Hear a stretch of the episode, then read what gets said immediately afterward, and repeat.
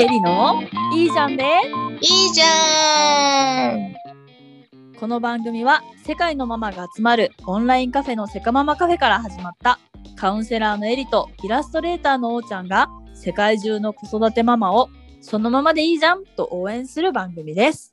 皆さん、こんにちは、こんばんは。おはようございます。いかがお過ごしでしょうか？お元気ですか？じゃあいきなりはい、質問コーナーいきますよ。来た。はい。はい、どうぞ来ました。あのエリさんってうん。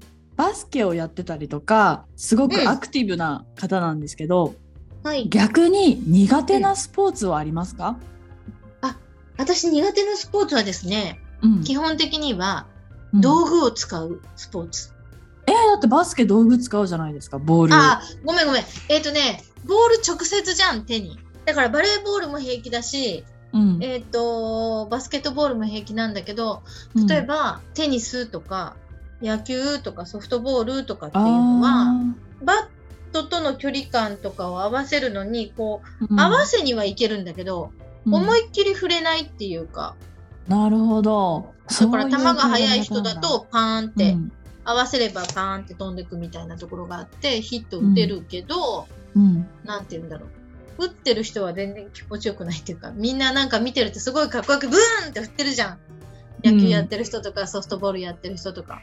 うんだからホームランは打てないし、なんていうの？スピードが速いボールだったらあって打てたりとかするけど、あとはテニスとかも一応、あの、うち旦那さんがテニスをやる人なので、うんやったんだけど、でも、そんな得意じゃないなって、一応やれるけどっていう感じ。ゴルフも一応ちょこっとはやったことがあるけど、うん、まあでもあれは止まってるボールを打つからね、まだいいかな。まだいいっていうか、まあそう、だった、だから上手ってわけじゃないよ。だけど、基本的には道具を使うのが苦手です。うーんそうなんですおねっちゃんは？私はあの忘れもしない小学校6年生の時に飛び箱の閉脚跳びっていうのがあるんですけど。あるある。得意だった。あーもう私あれができなくって、うん。あの飛び箱は得意なんですよ。すごいうん。8段とか普通に飛べてたし、うん。あとあの台上前転って言って台の上でくるんって回ったりとか、開脚前転とかなんかそう、うんもう開脚跳びとかもそういうのも全然できるんですけど、うん。閉脚跳びだけできなくってで閉脚跳びっていうのがあの分からない方のためにちょっと説明させていただくとうん。あの手をついて体をギュッと縮めた状態で腕の間をすり抜けていって飛ぶやつなんですよ。うん。うん。でなんですけど私できなくってで小学校の時の成績表が、私の学校は30丸が一番いい、で20丸すごい1つ丸っていうやつだったんですよ。うんで小学校の1年生から6年生までそれが6年生の3学期だったんですよね確か閉脚跳びが。でずっと30丸しか取ったことなかったんですよ。なのでずっと成績優秀でいたんですよね小学校6年生のその3学期まで。で、うん。閉脚跳びだけができなくて初めての20丸をもらったっていうすごい衝撃的な思い出があってで、うん私ねうん今思うと、うん。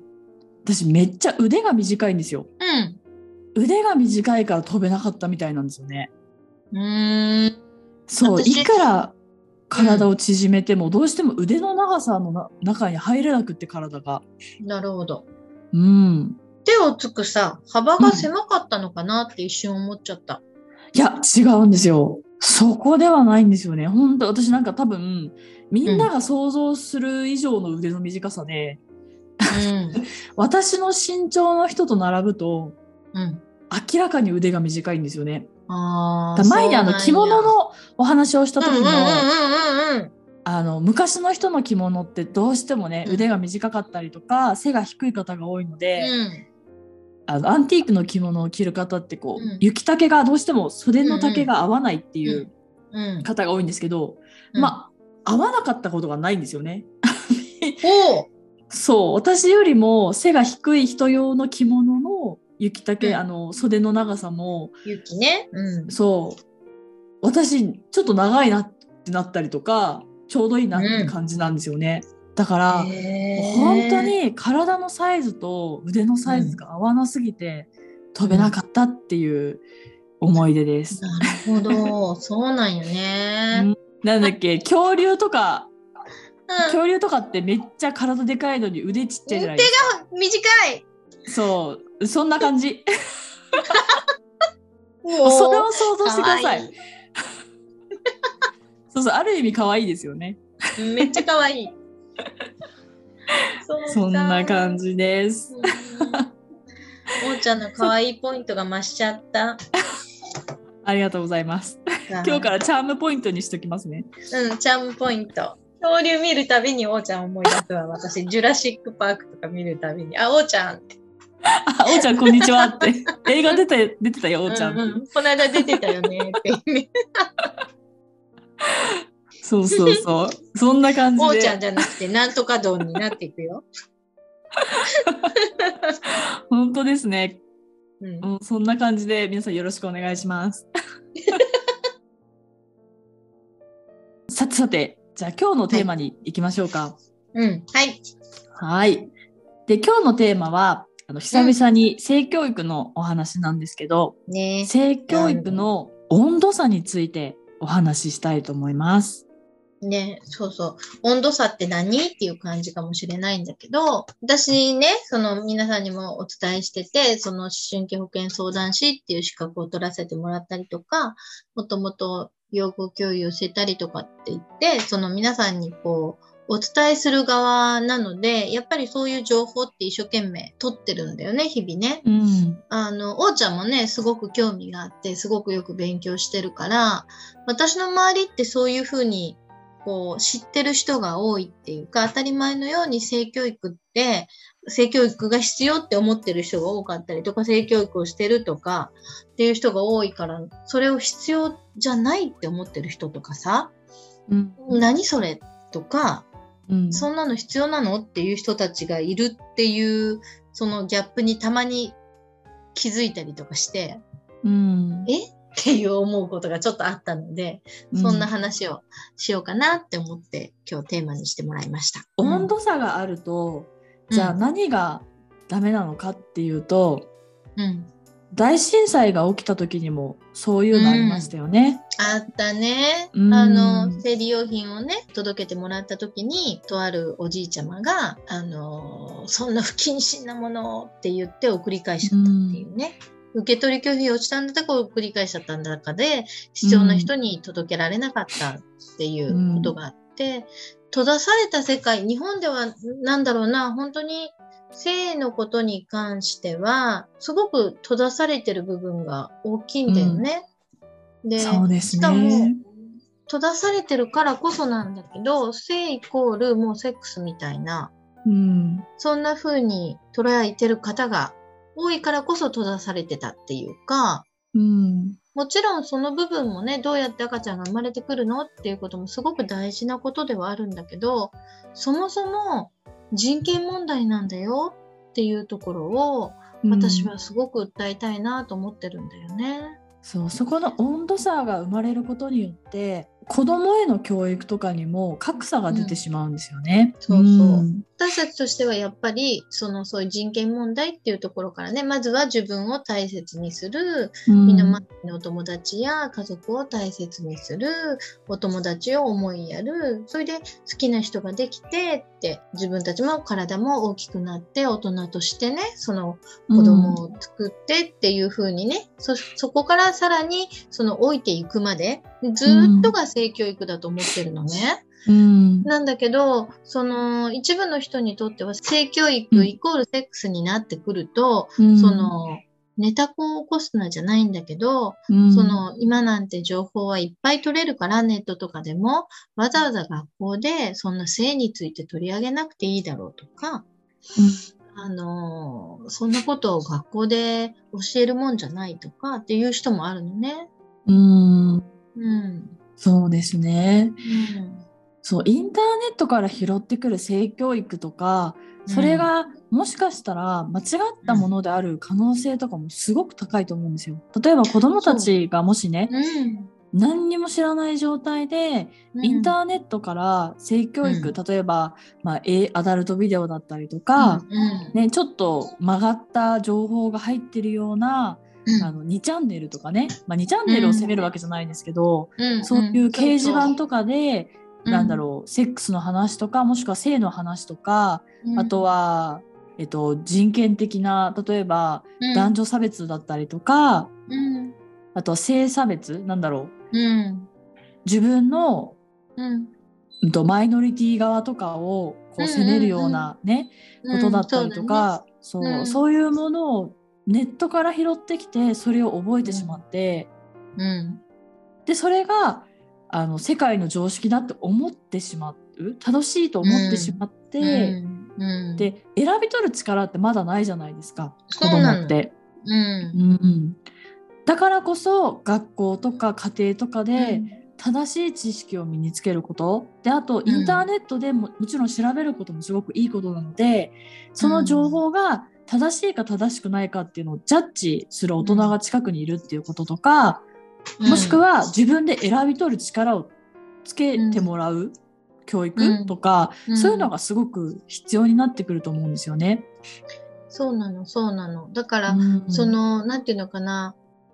一部の人が思ってるそのなんていうのかないやらしいとか、うん。そういうイメージでこう教えるっていうふうに思っちゃうと絶対に歪んでいくと思うんだけど、うん。やっぱり正しい知識がないと、それがひいては不妊につながっちゃったりとか、あの、誤解を招いてね、その、生理用品をね、送り返しちゃうみたいなそういう事件が起きちゃったりとか、うん。で、あとは今はね、本当に片親世代の人たちもいっぱいいらっしゃるので、学校できちんと教えてあげないと、えっ、と、まあ学校だけじゃないけど、きちんとその大人が教えられるようになっていないと、お父さんにはやっぱり女の子から、その、お父さん生理のことを教えてっていうのは言いにくかったりもするので、うんやっぱりそういう意味でいろんな場面で教えてあげられるっていうところが出てきたらいいと思うんだよね。で、うんあとは私なんかもそうだけど、私3人姉妹で育ったのね。うん。だから子供の頃はお父さんしか男の人がいないから、うん。子供を産んでさ、男の子、2人目は男の子だったんだよね。うん。はてさてどうやって育ったらいい、育てたらいいんだろうとかって時々思ったことがあるのね。だから、やっぱりそういうことも分かっておかないと、一番最初に、あの、私が大事だと思ってるのは、自分を守るっていう意味でも、清潔がすごい大事だと思っていて、うんその清潔って、手を洗うとかね、ことのように体も全部きれいに洗わなきゃいけないじゃない。うんでももちろん、正規の部分だったりとか、そういうところもきれいに洗うしなきゃいけないから、病気にならないためにもきれいにしていかなきゃいけないので、そういうこともやっぱり知っておいたらいいよねって思うんだよね。うん。だからね、本当にずっとずっとついて回ると思うんだよね。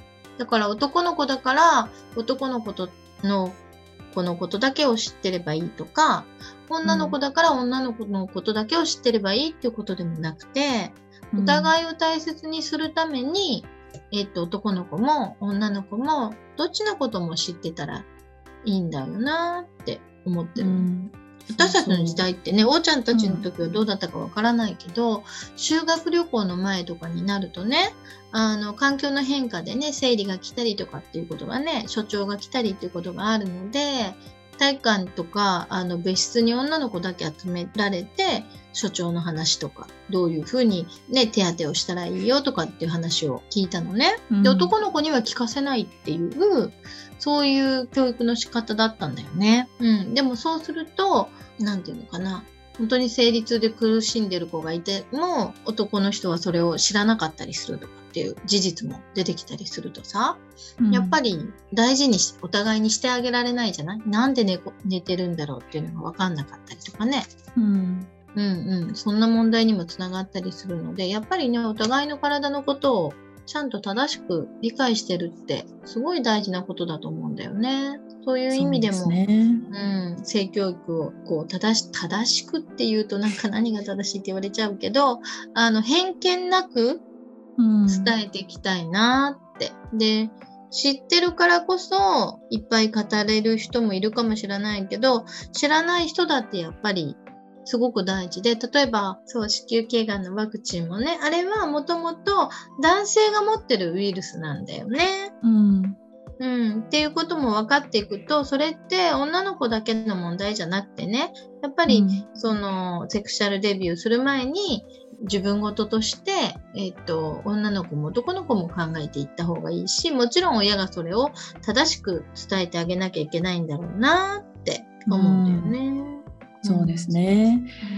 性教育に関する温度差っていうのは例えば広く言うと、その学校だったりとか、家庭内でもね温度差ってきっとあったりすると思うんですよ。うん。うん、そのうん家庭内の温度差って結構深刻でお母さんの方は性教育って大事なんだってっていうのを知ったとするじゃないですか。うんうん。でもお父さんはそこに全然理解がないっていう温度差が生まれたとしたら、夫婦間でもなんだろう悲しいし不信感につながったりとかうんお。父さんの方がもうそうそういうのはお前がやれとかお母さんがやってとかってなるとうんうんああこの人には頼らないなって思ったりとかうん。うん。そういうね夫婦間の温度差が生まれてしまったりとかあと子供もお父さんにはこういうのを話しちゃダメなんだうん。っていうね空気感を感じたりとか、もうんもうそのお父さんっていうのがもしかしたらお父さんとお母さん逆かもしれないんですけど、うんうんうん、そうだね。うんそう夫婦のどちらか一方が全然理解なくって、温度差が生まれてしまうと、ちょっとそこね、うん問題ありですよね。そうだね。で、もっと言うとさ、その同居してたりして、おじいちゃんおばあちゃんが一緒にいたりすると、そんな話するの？とかね。うーん。うん、普通にやっぱり、その、なんていうのかな、何か、どんなきっかけで子供が知りたくなるかわからないじゃない？うん。例えば、清潔とか不潔とか自分の体を大事にしましょうっていうのって、子供がね、うん、ちとかおしっことかそういう言葉を言うようになって、それが面白くて言ってる時に、あ、そういう時ってねって教えてあげるのもすごいチャンスだと思うんだけど、うん。だから興味が湧いてきた時に、これって言っちゃダメなんだとか、うん。言葉にしちゃダメなんだとかじゃなくて、ところ構わず言っていいわけじゃないけれども、うん。エチケットってあるから、それも含めて教えるために、やっぱり家の中ではタブーはなしみたいにできると本当はいいんだけどね。うんそうですね。でもこう今私たちがこの温度差についていろいろお話おしゃべりをしてるんですけどうん。でもねこう私の中ではまだその解決策というか、この温度差を埋めるためにどうしたらいいのかっていうのが全然わからなくて、とりあえずこうできることっていうのは、うん性教育はこういったものだよ。すごく大事なことだよっていうのをうん。広めるところからかなっていうのは思ってるんですよ。そうだね。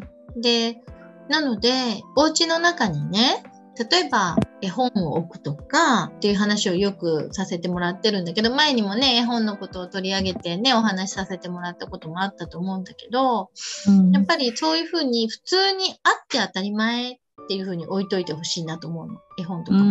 んそうでそうするすねと。、あ、そうなんだって思えるし、で、子供が興味を持った時にさりげなく普通に言えるとか、うんでうんその本を置くとことで何って、例えばお父さんなりお母さんなりも興味を持って見てほしいし、うんだからみんなが本当に興味を持って、なんで大切かっていうことが分かるとうんいいのかなって。そうですね、うん夫婦間のことはその夫婦でやっぱり話し合うことも大事かなと思っていて、うん。でその、まあ、話し合いができる夫婦だったらもう全然多分問題はないと思うんですけど、うんうんうん。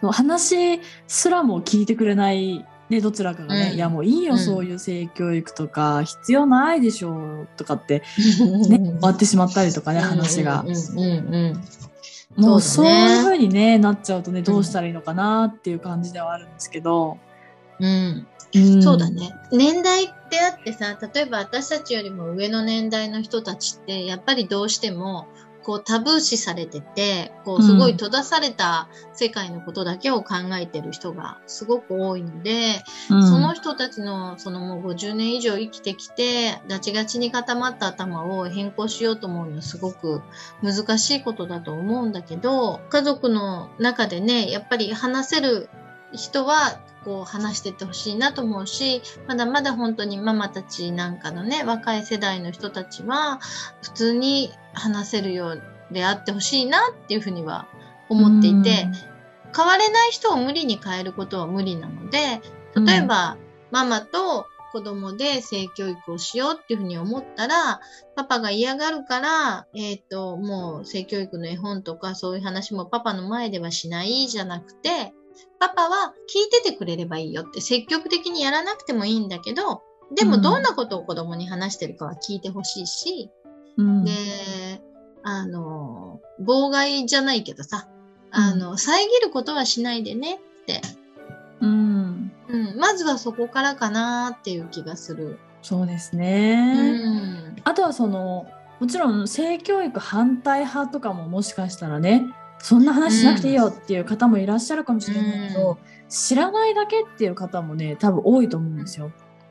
そうだね。うん、あの、一番最初にも性教育って本当は人権問題なんだよって言ったんだけど、その自分の体を自分で守るっていうことで、その子供たちがね、性犯罪に巻き込まれないとか、それから変な病気にならないとか、う、うん。ーんそういうふうに子供たちを守ることもできるし、うん、で、強いてはそれを知っていることで、やっぱり自分の異変に気づくことができたりとかうん、するし、だからやっぱり自分を大切にする、パートナーを大切にする、周りの人を大切にするっていう意味ではね、あの、すごく本当に大切だと私は思っているので、そんな目で見てもらえるといいなってうん思ってうんまそうですね。やっぱりこううん。知らない人にも届けるっていうことが大事だしもしかしたら反対派の人も、